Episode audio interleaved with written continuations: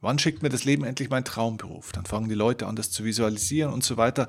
Und dann kommt immer dieser Quatsch mit dem Warenhaus. Das Leben als Warenhaus zu verstehen. Und jetzt machst du eine Bestellung und das Leben schickt dir das, was du willst. Ganz ehrlich, liebe Freunde, das Leben interessiert sich überhaupt nicht für das, was du willst. Warum glaubst du denn ernsthaft, dass das Leben dazu da wäre, um deine Egoismen, deine Wünsche, deine Ego-Wünsche zu erfüllen? Es geht nicht darum, was du vom Leben willst. Es geht um die Frage, was das Leben von dir will.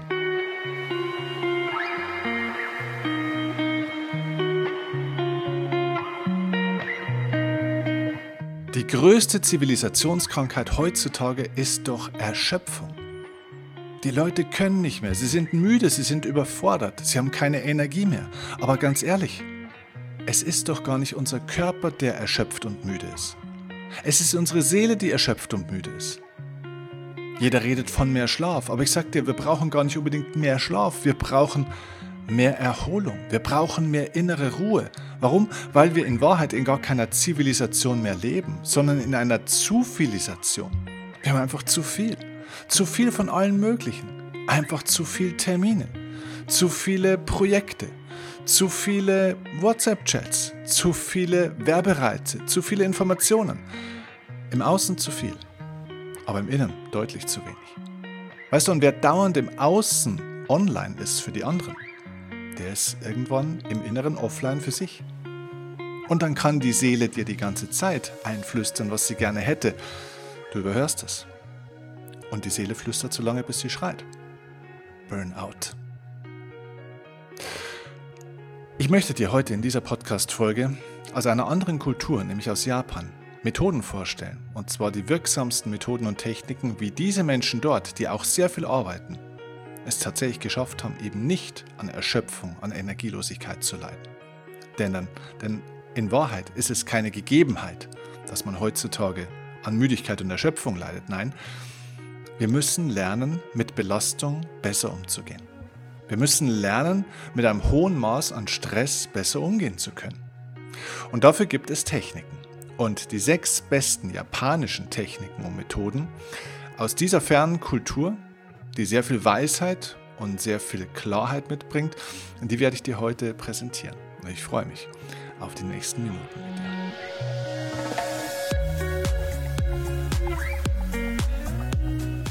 Ich freue mich, dass du dir die Zeit nimmst für eine Auszeit. Das hier soll jetzt eine Auszeit für deine Seele sein, eine Energietankstelle. Erstmal natürlich für den Kopf, dass du Informationen hier jetzt bekommst, wie du deiner Erschöpfungsspirale oder der Energielosigkeitsspirale entkommen kannst. Ich begrüße dich ganz herzlich bei Die Kunst zu leben. Dieser Podcast soll für Menschen sein, die auch mal anhalten wollen. Die anhalten wollen, nicht um stehen zu bleiben, sondern um sich zu orientieren. Ich glaube, dass es sehr, sehr wichtig ist, immer wieder mal stehen zu bleiben. Ruhe, also sozusagen der Stillstand, dass alles wirklich still ist, die Stille, ist nicht das Gegenteil von Aktivität und Produktivität. Jegliche Aktivität und Produktivität entspringt der Bewegungslosigkeit und Stille. Wenn wir uns nicht mehr orientieren, wohin wir wirklich wollen und was für uns gut ist, können wir unsere Ressourcen nicht besonders gut einsetzen. Und ich glaube, wir leben in einer Welt, in der die Menschen nicht zu wenig machen, sondern wir gehen einfach unglaublich schlecht mit unseren Ressourcen um. Im Außen sehen wir das ja schön. Das Leben spiegelt uns ja alles. Eins der geistigen Gesetze, das Gesetz der Entsprechung, zeigt ja, dass alles, was im Innen ist, sich auch im Außen zeigen muss.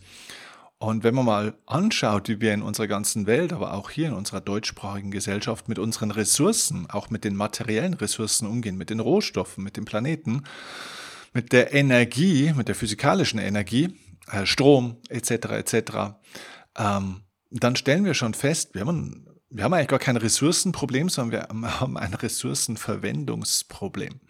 Es ist nicht so, dass wir zu wenig Ressourcen haben. Wir sind einfach unfähig, damit gut umzugehen.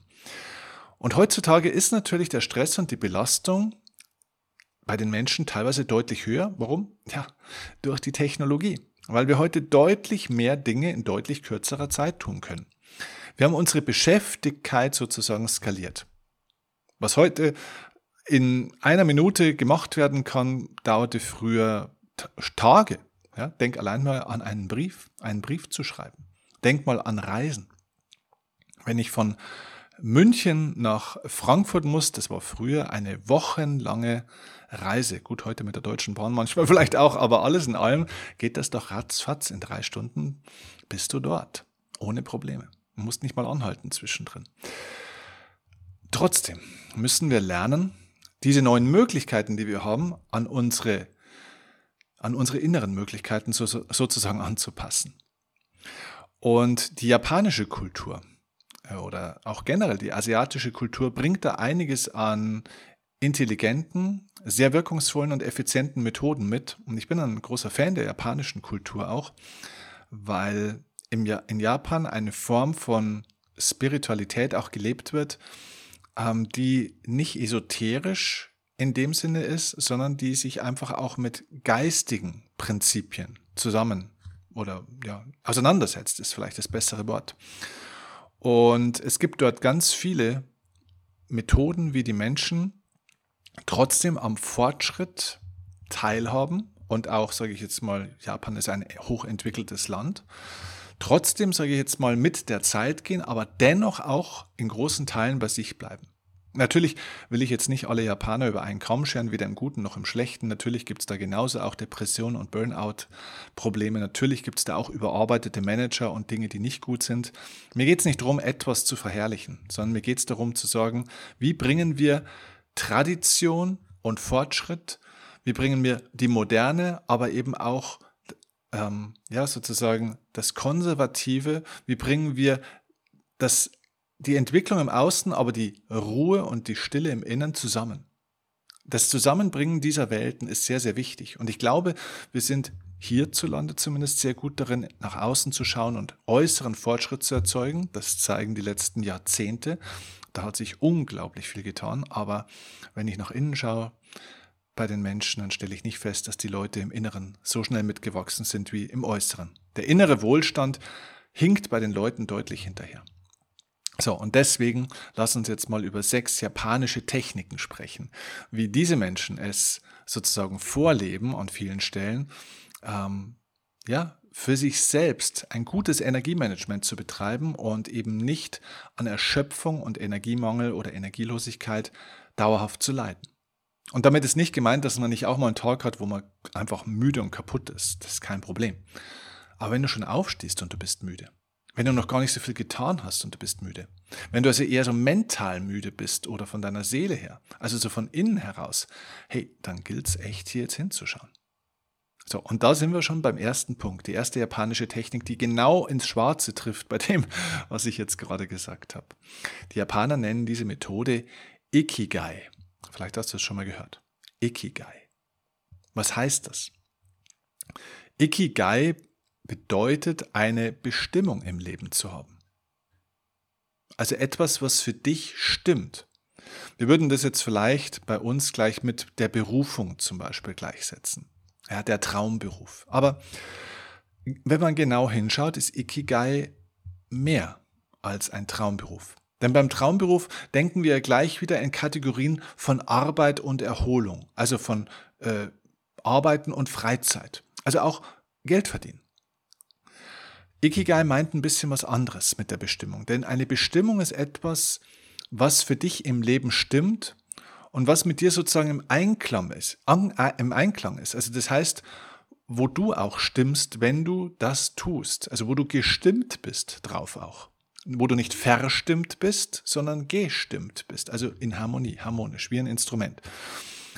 Ikigai beschreibt also sozusagen das Phänomen der Bestimmung im Sinne von, du hast etwas, wo du morgens dafür gerne aufstehst und auch Lust hast, den Tag dafür zu verwenden und generell Lust hast, diesen Tag ähm, anzupacken, auch wenn du weißt, dass es heute anstrengend wird. Auch wenn du weißt, dass da was ist, was vielleicht nicht immer nur Spaß macht. Aber es gibt ein klares Warum für den Tag. Und es gibt im Ikigai vier Regeln sozusagen, die ähm, sozusagen das umrahmen sozusagen. Also, das erste ist, tue etwas natürlich, was du liebst. Ganz klar. Die höhere Form von Ikigai aus meiner Sicht, das wäre Ikigai im Quadrat sozusagen, ist nicht nur etwas zu tun, was du liebst, sondern das zu lieben, was du tust. Denk mal über diesen Satz nach, was das bedeutet. Es geht nicht nur darum, das etwas zu tun, was du liebst. Also das heißt, dir im Supermarkt des Lebens, der Berufsauswahlmöglichkeiten, das auszusuchen, wo du sagst, ja, das finde ich toll. Das macht doch bestimmt Spaß. Weil ganz ehrlich, egal was du aussuchst, für eine Tätigkeit, für einen Job, für eine Firma, für was auch immer du machst, es wird der Punkt kommen, wo es mal keinen Spaß macht, wo es mal Rückschläge gibt, wo es mal nicht so vorwärts läuft, wo du zweifelst, wo du dich hinterfragst wo du dir denkst, hey, ganz ehrlich, ist es das wirklich noch? Und so springen die Leute von einem zum anderen und stellen sich früher oder später bei allem die Frage, ja, ist denn das wirklich das, was für mich stimmt? Ist das wirklich meine Berufung? Ist das wirklich der Traumberuf? Es geht aus meiner Sicht nicht nur darum, das zu tun, was du liebst, sondern es geht darum, das zu lieben, was du tust. Bedeutet, natürlich solltest du dir etwas aussuchen, woran du totale Freude hast.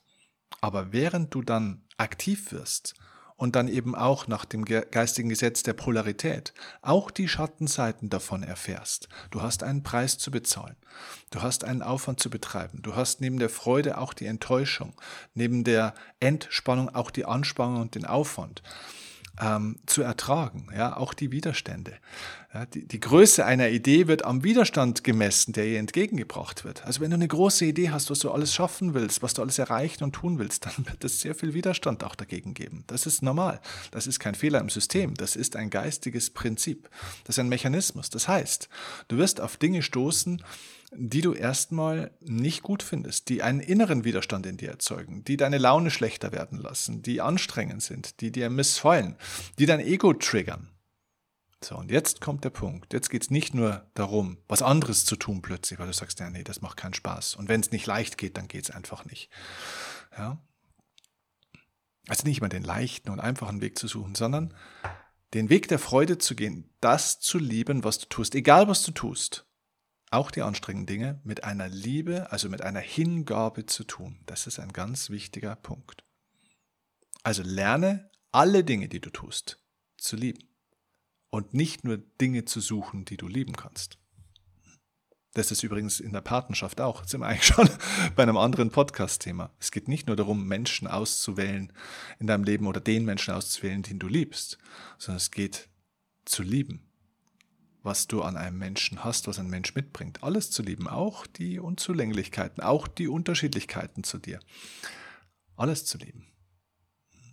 Okay. Also das ist die erste Regel von Ikigai. Der zweite Aspekt ist, neben dem zu tun, was man liebt und aus meiner Sicht auch das zu lieben, was man tut, ist natürlich auch, tue etwas, worin du einfach wirklich gut bist.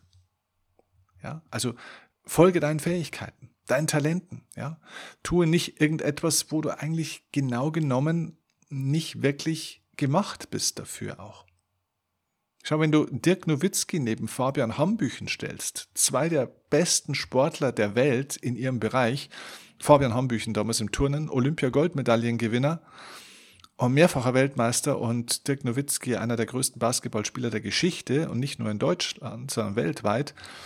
Ähm, ja, Glaubst du im Ernst, dass Dirk Nowitzki, egal wie sehr es versucht hätte, ein Weltklasse-Turner geworden wäre mit, weiß ich nicht, wie groß der ist, zwei Meter irgendwas? Nein, es wäre unmöglich gewesen. Er ist dafür nicht gemacht.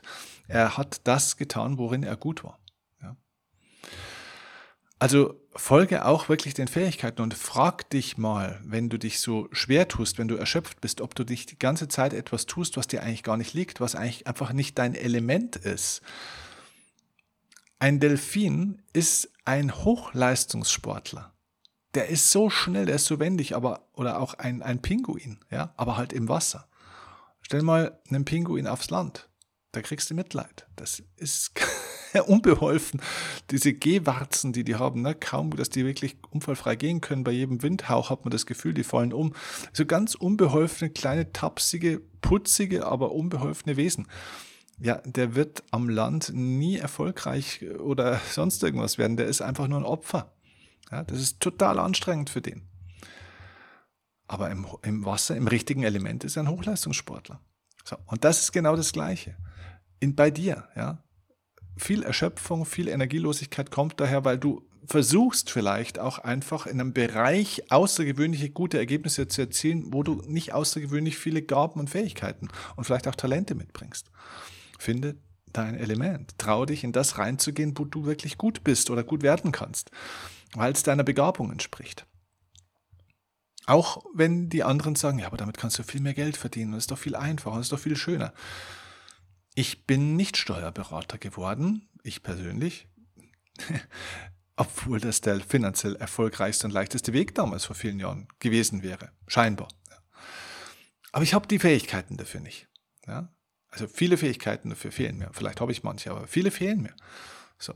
Und so bin ich dem gefolgt, was ich für Fähigkeiten habe. Ich kann gut sprechen. Deswegen gibt es einen sehr erfolgreichen Podcast. Deswegen kann ich mich auf eine Bühne stellen und zu Steuerberatern oder rechtsberatenden Berufen oder Menschen jeglicher Berufung sprechen. Und damit verdiene ich ein Vielfaches übrigens. Weil es meiner Fähigkeit, meinem Talent, meiner Gabe entspricht. Das braucht ein bisschen Mut. Der nächste oder die dritte Regel bei Ikigai ist, tue etwas, was die Welt von dir braucht. Also ich mag diesen Begriff der Lebensdienlichkeit sehr. Also was ist lebensdienlich? Weil wir fragen uns ja oftmals, was wir vom Leben haben können. Wir glauben ja, dass die Welt sich um uns dreht manchmal. Ne? Wo kriege ich jetzt das her? Wann schickt mir das Leben das, was ich will? Wann schickt mir das Leben endlich meinen Traumberuf? Dann fangen die Leute an, das zu visualisieren und so weiter. Und dann kommt immer dieser Quatsch, mit dem Warenhaus, das Leben als Warenhaus zu verstehen und jetzt machst du eine Bestellung und das Leben schickt dir das, was du willst. Ganz ehrlich, liebe Freunde, das Leben interessiert sich überhaupt nicht für das, was du willst. Warum glaubst du denn ernsthaft, dass das Leben dazu da wäre, um deine Egoismen, deine Wünsche, deine Ego-Wünsche zu erfüllen? Es geht nicht darum, was du vom Leben willst. Es geht um die Frage, was das Leben von dir will. Also frag dich nicht, was du vom Leben haben kannst. Frag dich, was du fürs Leben, für die Welt, für die Menschen tun kannst. Das ist dieser Aspekt von Ikigai. Tue etwas, was die Welt von dir braucht. Und sag der Welt nicht die ganze Zeit, was du von ihr willst. Die anderen interessieren sich nicht, was du von ihnen willst oder was du brauchst. Sie interessieren sich nur für sich.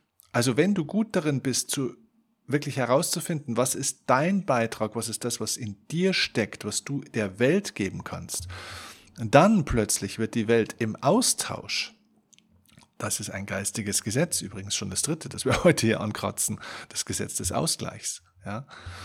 Reziprozitätsprinzip, dann wird das Leben dir automatisch etwas zurückgeben.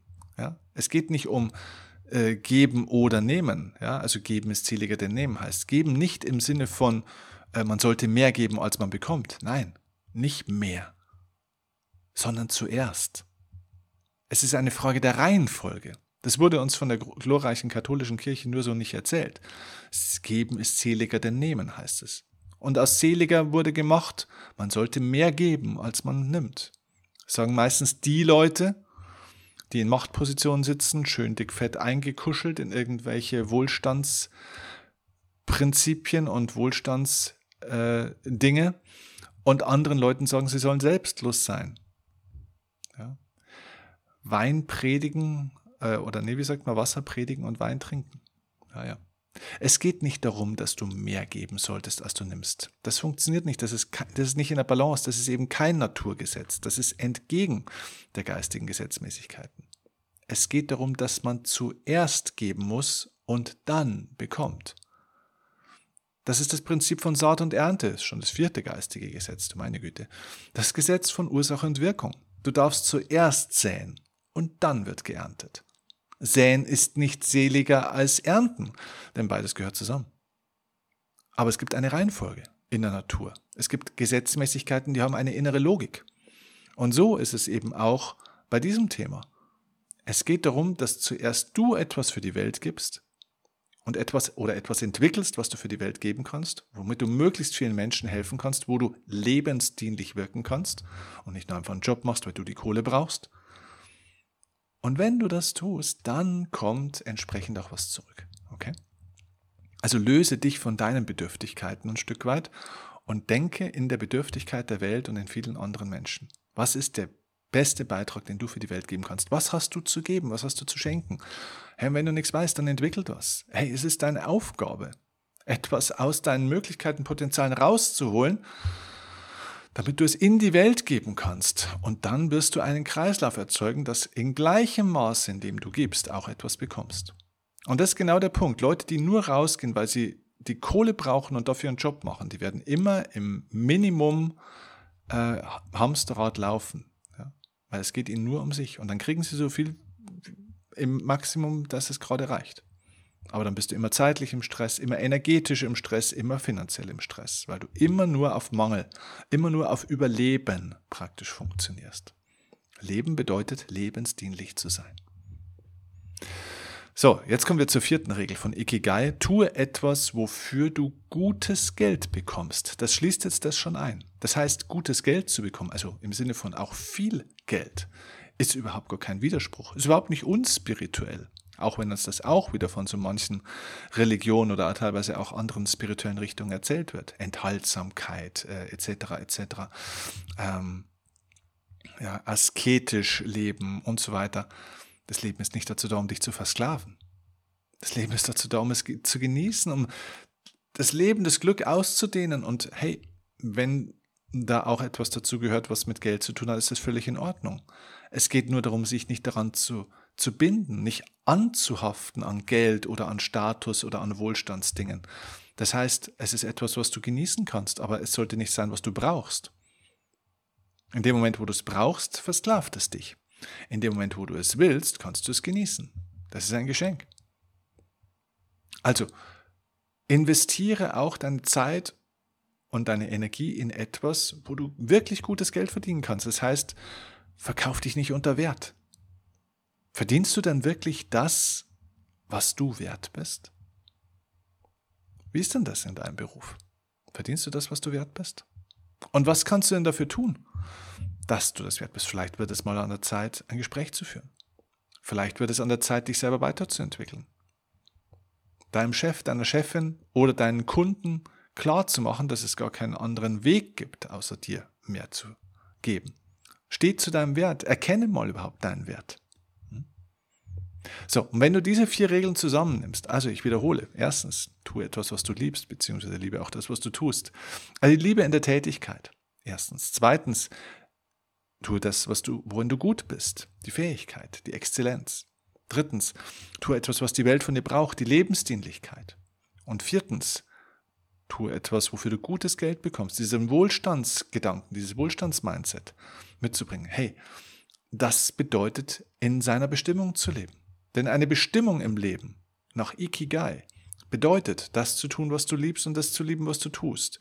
Gutes Geld dabei zu verdienen. Richtig gut zu sein in dem, was man tut und lebensdienlich zu sein. Das heißt, du hast was davon, andere haben was davon für dich, für mich, für alle. So ein Mensch kann nicht in einem Energieloch oder erschöpft sein. Das ist ein ganzes Lebenskonzept. Ich könnte hier jetzt ewig drüber sprechen, aber ich wollte das mal anschneiden. Ja? So, da, jetzt sind wir erst bei der ersten von sechs japanischen äh, Techniken. Jetzt muss mal schauen, dass ich die anderen ein bisschen zügiger vielleicht durchkriege, aber das ist äh, auch das tiefgründigste Konzept von Ikigai. Okay, aber kommen wir zum nächsten japanischen, ja, zur nächsten japanischen Technik sozusagen, äh, die da sehr hilfreich ist und die nennt man Kaizen. Vielleicht auch schon mal gehört, ist recht bekannt. Ähm, Kaizen bedeutet, ähm, sich auf tägliche oder regelmäßige kleine Verbesserungen zu konzentrieren und nicht auf die ganz großen Dinge. Also ganz vereinfacht gesagt, versuche nicht jetzt innerhalb der nächsten drei Wochen die Welt zu verändern, sondern versuche jeden Tag vielleicht ein Prozent besser zu werden. Ist in kleinsten Schritten zu denken. Weil wir vollkommen überschätzen, was wir kurzfristig erreichen müssen oder sollten. Aber wir unterschätzen, was wir langfristig erreichen können, wenn wir jeden Tag unser Bestes geben und somit kontinuierliche Entwicklung und Verbesserung erzeugen. Das ist Kaizen. Wenn du heute versuchst, die beste Version von dir zu sein, wirst du früher oder später durch dieses ständige Streben und Bemühen immer, immer besser. Also immer mit einer 101% Mentalität an die Dinge ranzugehen. 1% besser. Das ist das Streben, sich selbst zu verbessern.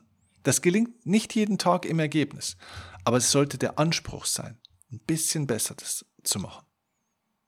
Und wenn dieses Streben kontinuierlich ist, wenn du immer versuchst, ein bisschen besser zu werden, immer ein bisschen mehr als bisher, dann wirst du auf Dauer immer ein bisschen besser. Aber es gibt viele Leute, die gehen mit so einer 95% Mentalität ran oder mit einer 99% Mentalität, so nach dem Motto, ja, das reicht auch. Okay, du, gehst, du startest bei 100%, jetzt gehst du mit einer 95% Mentalität ran. Was hast du dann? Irgendwann bist du bei 95%. Naja, auch nicht schlecht, immerhin. Ja, aber du hast ja weiter eine 95% Mentalität. Das heißt, wenn du irgendwann auf diesem neuen Level von 95% bist, hast du aber weiterhin die 95% Mentalität, wirst du irgendwann nur noch 95% von der Basis von 95% erreichen. Das heißt, du gradest dich die ganze Zeit down. Du machst ein ständiges Downgrade deiner eigenen Erwartungen an dich, ans Leben, deine Leistungen, deine Entwicklung. Das heißt, irgendwann bist du bei 93, bei 92, bei 89, bei 85 Prozent. Und das über einige Jahre oder Jahrzehnte kann man erkennen bei den Menschen. Die Leute entwickeln sich zurück, weil, nicht weil sie nicht mehr könnten, sondern weil sie Kaizen sozusagen umdrehen. Die tägliche minimale, nicht optimale Leistung wird als ist ja egal hingenommen. Und dieser 99 oder 95 Prozent Anspruch bringt dich sozusagen in eine Abwärtsspirale. Und nach ein oder drei oder fünf Jahren wundern sich die Leute, wo sie stehen nämlich meistens mit dem Rücken zur Wand. Und deswegen sage ich dir, versuche jetzt nicht in den nächsten zwei, drei Monaten irgendwie dein Leben in allen Bereichen irgendwo extrem positiv zu verändern, sondern versuche nur an heute zu denken. Nur heute. Werde heute der König oder die Königin deiner Kleinigkeiten. Wenn das eine Lebensphilosophie für dich werden kann, wirst du dich in eine gute Richtung entwickeln. Werde König oder Königin deiner Kleinigkeiten. Versuch die kleinen Dinge mit maximaler Aufmerksamkeit so gut zu machen, wie es geht. Immer mit dem Versuch, dich in irgendeinem Bereich ein bisschen zu verbessern. Ein bisschen. Und dieses bisschen verbessern ist energieschonend. Denn Erschöpfung und Energielosigkeit entsteht bei den Leuten oftmals, weil sie sich überfordern, weil wir versuchen in zu kurzer Zeit oder in recht kurzer Zeit ganz große Verbesserungen, Entwicklungen oder Veränderungen zu erzielen. Dann sagen die Leute, so, aber jetzt in den nächsten vier Wochen gebe ich mal richtig Vollgas. Du musst nicht in den nächsten vier Wochen Vollgas geben. Du solltest für den Rest deines Lebens dein Bestes geben. Und darum geht's. Die nächsten vier Wochen sind völlig egal. Weil ganz egal, was du in den nächsten vier Wochen erreichst, wenn du danach wieder auf dein altes Mangel-Mindset zurückgehst und wieder mit der 95%-Mentalität rangehst, dann weiß ich, wo du in drei Jahren stehst. Und es ist nicht so wichtig, wo du in drei Wochen oder in drei Monaten stehst. Mich interessiert, wo stehst du denn in drei Jahren? Es geht also um eine Grundhaltung, die du im Leben hast und nicht um das, was du irgendwie zwischenzeitlich mal machst. Das meint Kaizen. Kommen wir zur dritten Technik, die aus Japan kommt. Die ist jetzt schon deutlich unbekannter. Die nennt sich Jojin. Was heißt es? Shojin ist ein Konzept, das aus dem Zen-Buddhismus kommt. Und ähm, es bedeutet im Endeffekt, man könnte sagen, so eine Art, ja, Beginner-Mindset zu haben. Also Beginner-Mindset im Sinne von, wenn du Meister bist in einer Sache, werde auch wieder Schüler oder Schülerin in einer neuen Sache. Beziehungsweise auch in Dingen, die du schon gut kannst und wo du schon viel weißt, immer auch mit einer Unschuldigkeit eines Anfängers oder Beginners ranzugehen. Also das heißt, sich selbst von der eigenen Expertise, vom eigenen ähm, Schubladendenken so ein bisschen zu lösen. Also es ist eine Haltung von Offenheit sozusagen, von Offenheit und Neugier einer Sache gegenüber, um nicht sozusagen so eine Art Betriebsblindheit zu bekommen. Und der Gedanke dahinter ist sozusagen, dass man als Experte nicht nur betriebsblind wird, sondern dass man eben auch alte Programme und Vorurteile mitbringt und somit ähm, eben überhaupt nicht mehr offen für neue Ideen ist und somit eigentlich die ganze Zeit seine eigene Vergangenheit wiederholt. Also das Leben der meisten Menschen oder ich sage mal noch ein bisschen härter, die Menschen selber sind teilweise eine ständige Wiederholung ihrer eigenen Vergangenheit. Sie tun nichts Neues, sie erleben nichts Neues, weil sie immer wieder sozusagen mit ihrer ich weiß, wie der Hase läuft, ich kenne mich schon aus, ja, ähm, Mentalität durchs Leben stolpern. Das sehe ich oft, wenn ich in Firmen bin. Dass manche sagen, du, ich bin seit 27 Jahren in der Branche, mir brauchst du nichts erzählen, ich weiß, wie der Hase läuft. Die Problematik, die wir haben heutzutage, warum sich Menschen auch mit Veränderung so schwer tun, was zu Erschöpfungssyndromen und Energielosigkeit übrigens führt, warum Veränderung oft so anstrengend ist, ist, weil die Leute sich gegen Veränderung sperren, weil sie sagen, hey, das hat doch bisher auch immer gut geklappt. Mich fragt ja keiner. Ich weiß genau, wie das geht. Ich bin schon so lange dabei. Ja, jetzt wollen die immer hier was Neues, immer was Neues, immer was Neues. Ja, also das heißt, dieses von oben herab sozusagen, ja, ähm, das ist etwas, was einen unglaublichen Widerstand gegen die Dinge erzeugt. Und das, was Jojin praktisch meint, ist, dass du mit einer kindlichen Unschuld an die Dinge herangehst und somit offener bist auch für Richtungswechsel, auch für neue Impulse und Aspekte, die vielleicht auf den ersten Aspekt unsinnig erscheinen. Aber ganz ehrlich, die größten Erfindungen waren immer Utopien, wo die meisten Leute gelacht haben. Die größten Reformer dieser Welt waren Spinner, waren Verschwörungstheoretiker in der Meinung der Masse. Aber das sind die Leute, die die Welt verändert haben mit einem Denken out of the box.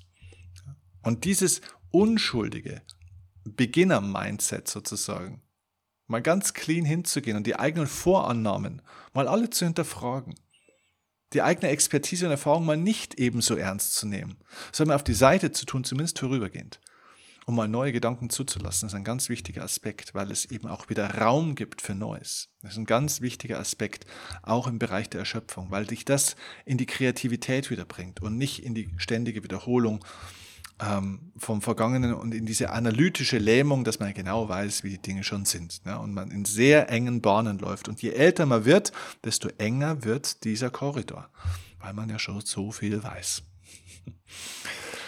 Kommen wir zur vierten. Äh, Technik. Sehr, sehr spannend, kommt jetzt in einen ganz anderen Bereich, ist aber nicht zu unterschätzen, auch im Bereich von Energielosigkeit und Erschöpfung, weil, ganz ehrlich, die meisten Leute ernähren sich einfach falsch. Und zwar nicht nur im Sinne von, dass sie die falschen Dinge essen, sondern dass sie auch falsch essen. Das wird total unterschätzt. Wenn ich in Unternehmen bin, dann sagen die oftmals, wenn ich dann zum Beispiel am Nachmittag spreche, sagen die, ja, sie haben es heute nicht leicht bei einem Vortrag, ja, weil äh, ja, mittags um 12, von 12 bis 1 ist dann irgendwie Buffet und dann spreche äh, sprech ich um 13.30 Uhr oder so. So, ja, dann sind die Leute im Suppenkoma. Kennst du den Begriff? Suppenkoma. Was heißt das eigentlich? Naja, damit ist gemeint, dass die Leute üblicherweise nach dem Mittagessen müde werden. Wie wenn es eine biologische, einen biologischen Automatismus gäbe, dass man nach dem Mittagessen automatisch müde wird. Das ist ein Schwachsinn. Und weißt du, warum das aber Fakt ist, dass tatsächlich viele Leute nach dem Mittagessen müde werden oder generell nach dem Essen? Erstens natürlich, weil sie teilweise Dinge essen, die nicht besonders nahrhaft und energiespendend für ihren Körper sind. Also die Ernährungsform ist natürlich auch eine Katastrophe, aber die, die Menge ist falsch. Und ähm, das nennt man in der japanischen Tradition Hara Hachibu. Klingt wie irgendwie so eine Comicfigur, ähm, aber äh, ist tatsächlich eine, ein Modell, das ganz einfach bedeutet, dass du das Essen bei einem 80-prozentigen Sättigungsgefühl beendest. Das heißt, der Japaner an sich stopft sich nicht voll. Also dieses, wo wir uns dann irgendwann zurücklehnen und sagen so, boah, jetzt bin ich aber satt. Jetzt geht gar nichts mehr rein. Ne? Gut, Eis geht immer, das wissen wir. Aber du weißt, was ich meine. Ne? Also dieses Gefühl, wirklich voll zu sein, volle Gefühle zu haben. Ich glaube, das kennen die meisten Leute. Und Hara Hachibu besagt, dass man also nur maximal bis zum 80-prozentigen Sättigungsgefühl, nicht Übersättigungsgefühl. Also wenn du Übersättigungsgefühl hast, bist du schon bei 120 Prozent Sättigungsgefühl sondern ein Sättigungsgefühl stellt sich ein, wo du sagst so, okay, jetzt habe ich keinen Hunger, jetzt ist es okay. Und bei 80 Prozent dieses Sättigungsgefühls, also so, dass du das Gefühl hast, nur, mir wird schon noch schmecken, da wird schon noch, ja, wird schon noch was gehen, ohne dass ich jetzt das Gefühl habe, wenn ich nochmal drei, vier Bissen weiter esse, dass ich dann voll bin. Nein, ein guter Abstand zu diesem Gefühl, jetzt bin ich wirklich voll, das meint Harahachipu. Und da haben die meisten Leute deswegen Probleme, weil sie überhaupt nicht auf ihren Körper hören, weil sie beim Essen mit tausend Dingen beschäftigt sind, weil sie die WhatsApp-Gruppen checken, weil sie auf Instagram sind, weil sie Fernsehen schauen, weil sie Zeitungen oder Bücher lesen, weil sie mit tausend Leuten nebenbei reden, weil sie überall mit ihrer Aufmerksamkeit sind beim Essen, außer bei sich selbst. Nicht mal die 20 Minuten, wo sie sich hinsetzen, um zu essen, wenn sie nicht to go essen, irgendwie unterwegs im Auto oder beim Gehen, Also diese To-Go-Mentalität ist natürlich auch Gift an der Stelle für das Thema Erschöpfung und Energielosigkeit. Take-Away-Mentalität. Naja, aber wenn Sie nicht mal 20 Minuten sich hinsetzen und sogar wenn Sie es täten, wenn Sie nicht mal in dieser Zeit bei sich sind, nicht mal beim Essen, wo Sie also Ihren Körper mit Nahrung versorgen, sind Sie bei sich. Ja, wie möchtest du deine Energie optimieren, wenn du nie bei dem bist, der diese Energie bekommt und auch verbraucht, nämlich bei deinem Körper? Das wäre, wenn du praktisch keine Tankanzeige in deinem Auto hättest, beziehungsweise dir es völlig egal ist, wie viel da in diesen Tank rein muss. Mit dem Auto würden wir so nie umgehen. Da wissen wir ganz genau, wie viel ist noch drin, wie viel braucht er, wie viel tankt er, was kostet es. Wir sind mit den Augen praktisch an der Tankanzeige, wenn das Benzin ins Auto fließt, sozusagen. Aber er uns selber. Hara Hachi Bu. Vermeide vollen Morgen. Die fünfte Technik, die aus Japan kommt, ist auch sehr äh, spannend, ähm, nennt man Shinrin Yoku. Wahrscheinlich noch nie gehört, denke ich mal. Ne? Shinrin Yoku. Bedeutet nichts anderes, man könnte es jetzt flapsig übersetzt sagen mit Waldbaden. Es ist aber noch ein bisschen mehr. Es bedeutet das Eintauchen in die Atmosphäre des Waldes. Ich würde sagen, wir können das erweitern in die Natur generell. Also ja, ursprünglich in Japan, wo es unglaublich viel Wald gibt, ist das Waldbaden, also wirklich das nicht durch den Wald gehen, sondern das im Wald sein, den Wald inhalieren, mit dem Wald Kontakt aufnehmen. Das ist gemeint. Das hat da ganz große Tradition. Und ich stelle fest, dass viele Menschen nur durch den Wald gehen. Manchmal dann auch noch mit irgendwelchen Kopfhörern. Ja, wo sie dann Podcasts hören. Sorry, wenn du das jetzt gerade beim, beim Waldspaziergang äh, gerade hörst, ja hey, ganz ehrlich, Kopfhörer gehören nicht in den Wald. Wenn du was hören willst, dann mach das im Auto oder sonst irgendwo. Aber wenn du im Wald bist, sei doch mal im Wald. Wenn du am Meer bist, dann sei doch mal am Meer. Wenn du an einem See sitzt, dann sei doch mal an dem See. Sei doch einfach endlich mal dort, wo du bist. Und beame deinen Kopf nicht immer irgendwo anders hin. Die Leute wollen immer woanders sein, als da, wo sie gerade sind. Wenn sie in der Arbeit sind, wollen sie an den Strand. Wenn sie am Strand sind, wollen sie zurück zur Arbeit wir schreiben E-Mails im Kopf, während wir am, auf der Strandliege oder am, am Berg sind. Und wenn wir am Berg sind, dann äh, wünschen wir uns zu den Kindern zurück. Und wenn wir bei den Kindern sind, sind wir froh, wenn wir unsere Ruhe haben. Wir, wir sind immer auf der Flucht mental. Und das steckt da so ein bisschen dahinter. Also Shinrin Yoku heißt ganz einfach, tauch mal wirklich wieder ein in diese Atmosphäre von Wald und von Natur auch dann, wenn es vielleicht mal regnet oder wenn es mal Winter hat, wenn also nicht die Sonne scheint und es hat 24 Grad und es ist windstill und du hast jetzt gerade super Zeit und schlenderst entspannt durch den Wald, meistens gar nicht so entspannt, sondern du gehst irgendwo los, schaust auf die Uhr und versuchst, weil du jetzt eine Dreiviertelstunde Zeit hast, da mal schnell durchzugehen und sagst dann, heute war ich auch im Wald. Nein, du warst nicht im Wald. Du bist einfach nur durchgelaufen, wo ein paar Bäume waren. Im Wald zu sein heißt wirklich mal da zu sein. Setz dich mal in den Wald habe ich gar nichts dabei. Ja, geht schon mal los. Nimm doch eine Tüte mit. Dann setz dich auf eine Tüte, setz dich auf ein Kissen, setz dich auf den Klappstuhl. Ist völlig egal. Aber sei doch, lehn dich doch mal an den Baum. Eine Viertelstunde. Hey, nur eine Viertelstunde. Und spür mal, was das macht. Atme mal diesen Wald ein. Der hat so viele wundervolle Stoffe. Die sind so gesundheitsfördernd, sind so entspannt. Aber wenn du einfach nie da bist, wo du gerade bist und nur immer irgendwo hin willst, anstatt dort zu sein, wo du schon bist, dann ist es auch egal, ob du im Wald laufst oder durch die Stadt oder ob du dich äh, zu Hause auf die Couch setzt. Du bist ja eh nicht da. Also tauche ein in die Atmosphäre des Waldes oder der Natur. Ein ganz, ganz wichtiger Punkt und natürlich ganz speziell dieser Aspekt. Ich versuche zu diesen japanischen Gedanken äh, immer so ein bisschen meine Gedanken mit dazu zu bringen. Ja, also dieses Präsentsein, wo du bist, das gehört natürlich dazu. So, und damit kommen wir zum letzten Punkt, die letzten japanischen Technik, die ich auch noch sehr spannend finde, äh, nennt sich Wabi-Sabi. Ähm, ja, Wabi Sabi klingt auch schon wieder irgendwie wie aus einem Feinkostladen, irgendwie so ein Cracker. Ne? Ähm, Wabi Sabi ist im Endeffekt ein Gegenentwurf zum westlichen Perfektionismus. Also Wabi Sabi beschreibt im Endeffekt die Schönheit der Imperfektion. Das heißt, es ist eine Haltung, in der man das Imperfekte anschaut, also das scheinbar Fehlerhafte, Unvollständige oder nicht Schöne und versucht, das Schöne darin zu finden, das Gute darin zu erkennen.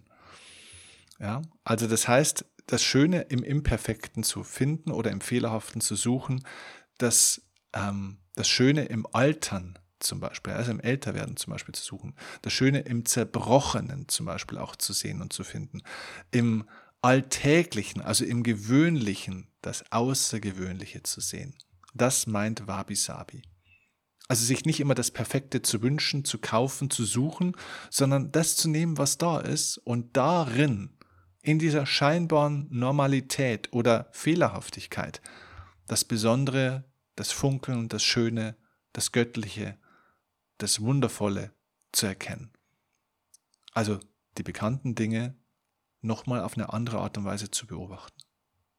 Mit einem anderen Auge aufs Leben, auf dein Leben zu schauen. Das kann man übrigens auf alles ausweiten, nicht nur auf Objekte, nicht nur aufs Wetter, nicht nur auf eine Tätigkeit, auch auf Menschen, auf ihr Verhalten, auf dich selbst, auf deine Vergangenheit. Du könntest Wabi Sabi auf deine ganze Lebensstruktur ausweiten und würdest plötzlich erkennen, dass du zwar vielleicht nicht deine Biografie verändern kannst, aber deine ja, Bedeutung, deine Interpretation dieser Biografie oder deines Lebens sehr wohl.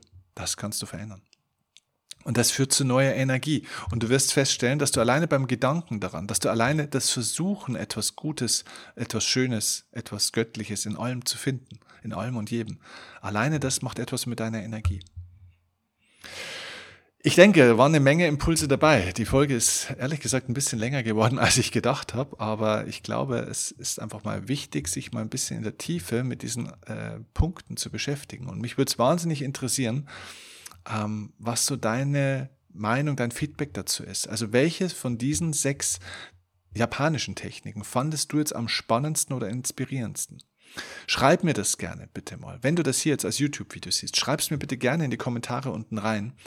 Ähm, ansonsten schreib es mir gerne auch per Instagram oder am liebsten natürlich auch als Rezension auf meinen Podcast. Was war für dich die inspirierendste Technik, die ich dir hier jetzt ähm, vermittelt habe. Und wenn du vielleicht selber noch eine kennst, ganz egal ob aus Japan oder aus einer anderen Kultur, dann schreib sie mir doch gerne bitte dazu. Was ist etwas, was bei dir gegen Erschöpfung, gegen Energielosigkeit unglaublich geholfen hat? Und lass uns hier austauschen dazu. Ich bin sehr, sehr, sehr gespannt auf dein, auf euer Feedback. Und ich freue mich jetzt, euch in den Tag zu entlassen mit hoffentlich positiver Energie, mit Inspiration, mit vielen, vielen Gedanken und hoffentlich auch aktiven Entscheidungen, was du von diesen Techniken jetzt erstmal anfängst in dein Leben zu integrieren. Sammel nicht nur diese Informationen, sondern sag bei einer von diesen Techniken, jetzt, damit fange ich an und damit beginne ich meine Energie in einen besseren, einen höheren, energetischeren oder reineren Zustand zu bringen. Und dabei wünsche ich dir und euch viel, viel Erfolg. Und ich freue mich, dich das nächste Mal beim Die Kunst zu leben Podcast dann wieder zu hören, wenn wir eine neue spannende Folge haben. Bis dahin, viel Erfolg bei der Umsetzung, liebe Grüße und hey, wenn dir die Folge gefallen hat, teile sie mit anderen, die davon auch profitieren können. Denk dran, Lebensdienlichkeit heißt, bring das Gute in die Welt. Vielen Dank fürs Teilen. Bis zum nächsten Mal. Ciao, dein Steffen.